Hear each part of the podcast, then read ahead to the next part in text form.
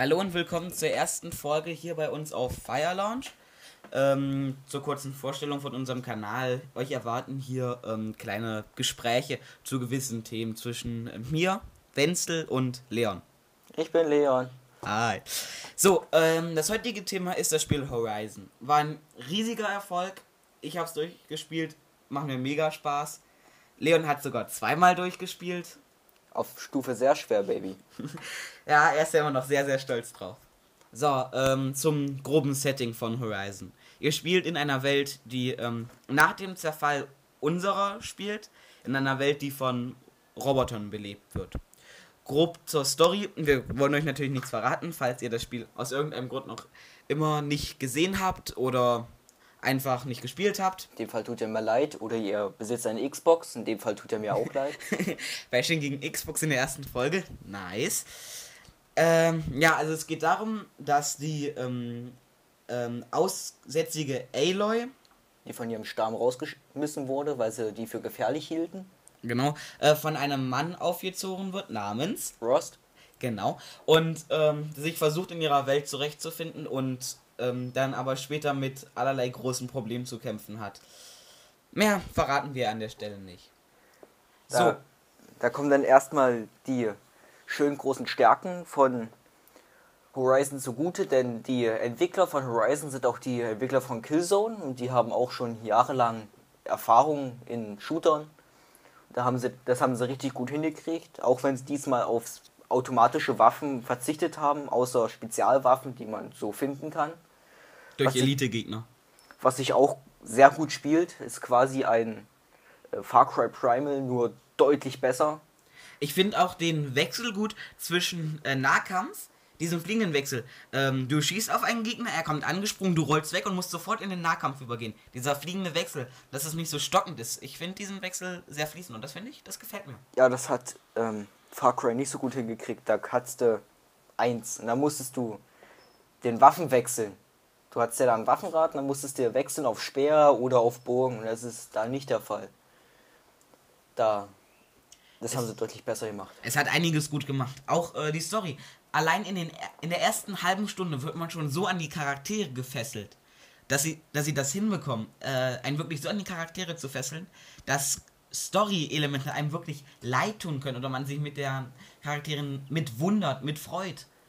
Finde ich ganz grandios. Und dass man von dem Trip, wir haben einen männlichen, starken Hauptprotagonist, abweicht, komplett neu ist, mega genial.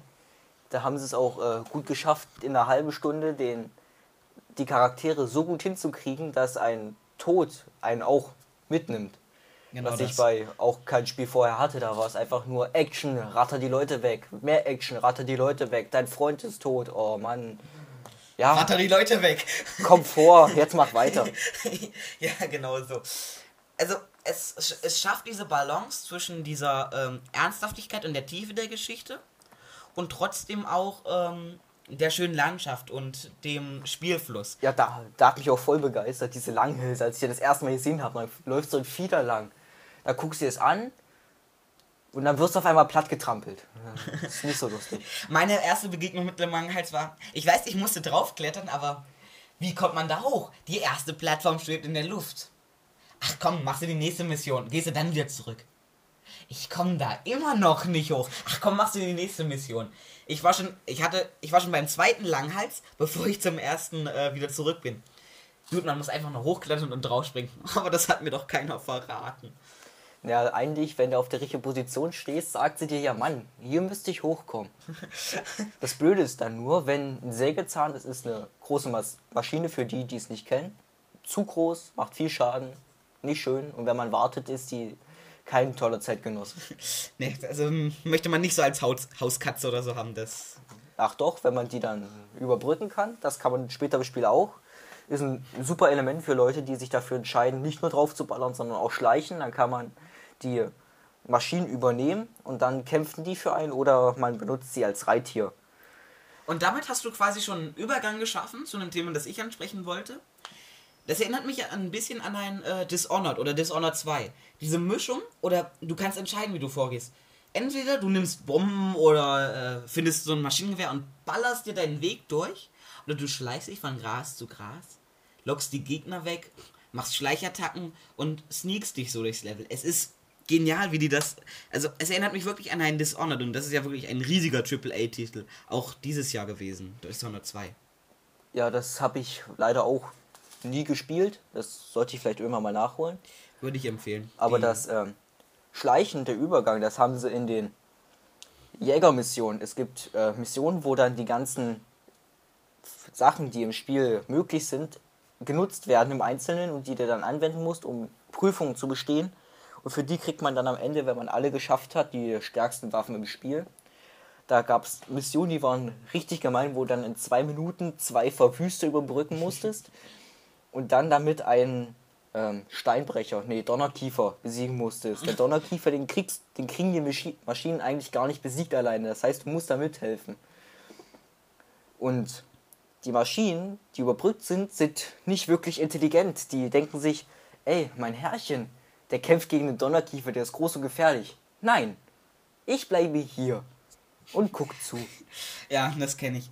Und auch der Anfang fängt so ein bisschen ruhiger an. Man hat so die kleinen Maschinen, gegen die man so kämpfen muss. Oh fuck, Riesenmist, wie oft Doom! Keine drei Minuten später.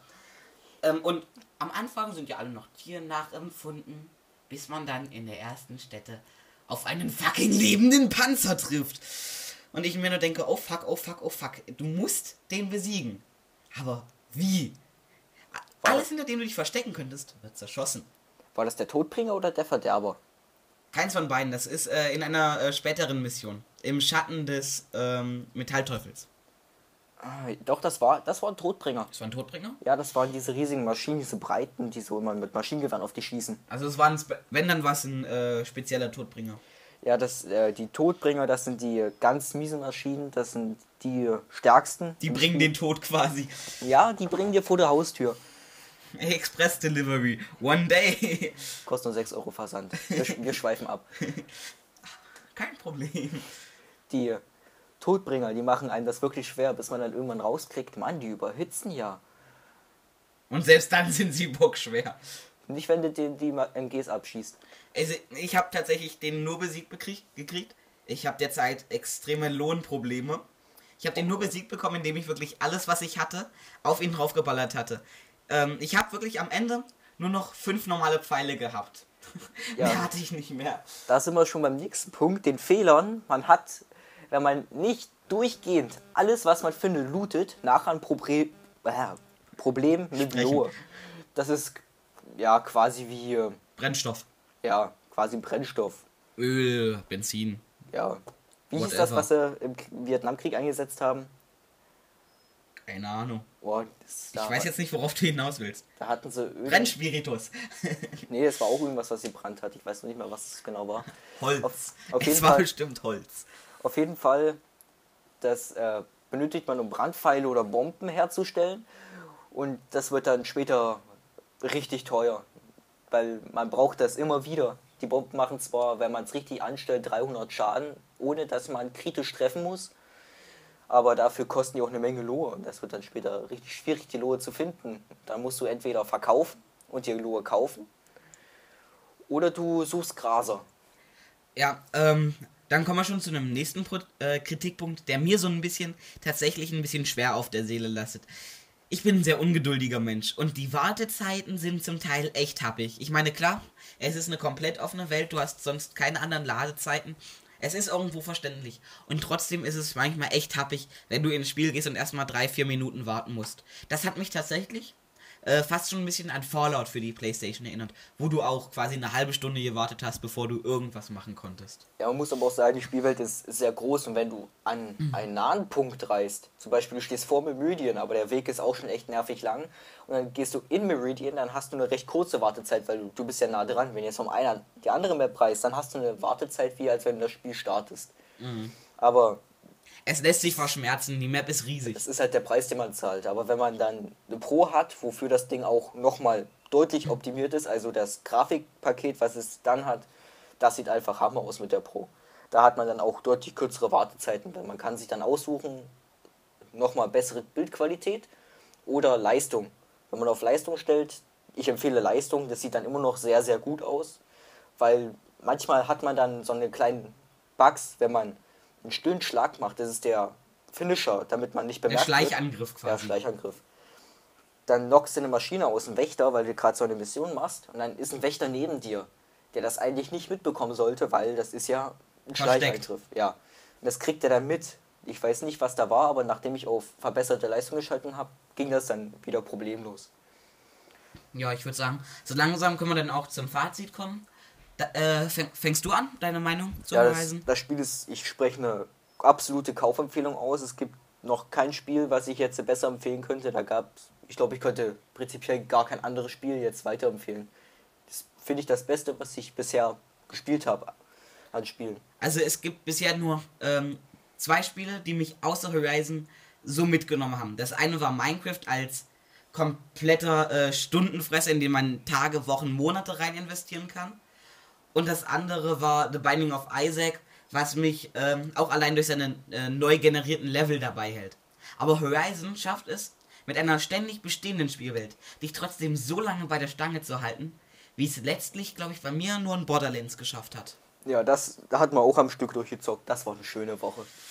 Aber das, äh, dazu kommen wir mal in einem anderen Setting. Aber noch eine Sache zu ähm, Horizon. Mhm. Spielwelt on top, alles drinne. Dschungel, Wüste, Wald, Tundra, alles. Hat man für jeden was dabei. Berge. Ja, Tundra. Naja, Eiswüste, ich- Berge. aber ich wollte Berge jetzt nochmal- noch mal. Nochmal spezifischer. Aber man hat definitiv alles. Es ist Höhlen. für, für jede Optik, für jeden Fetisch Und was alles, und alles ist ähm, on top. dabei. Ja, quasi. Bin Stone für die Alten. Gut, dann würde ich sagen, ähm, wir sehen uns bei der nächsten Folge. Haut da rein.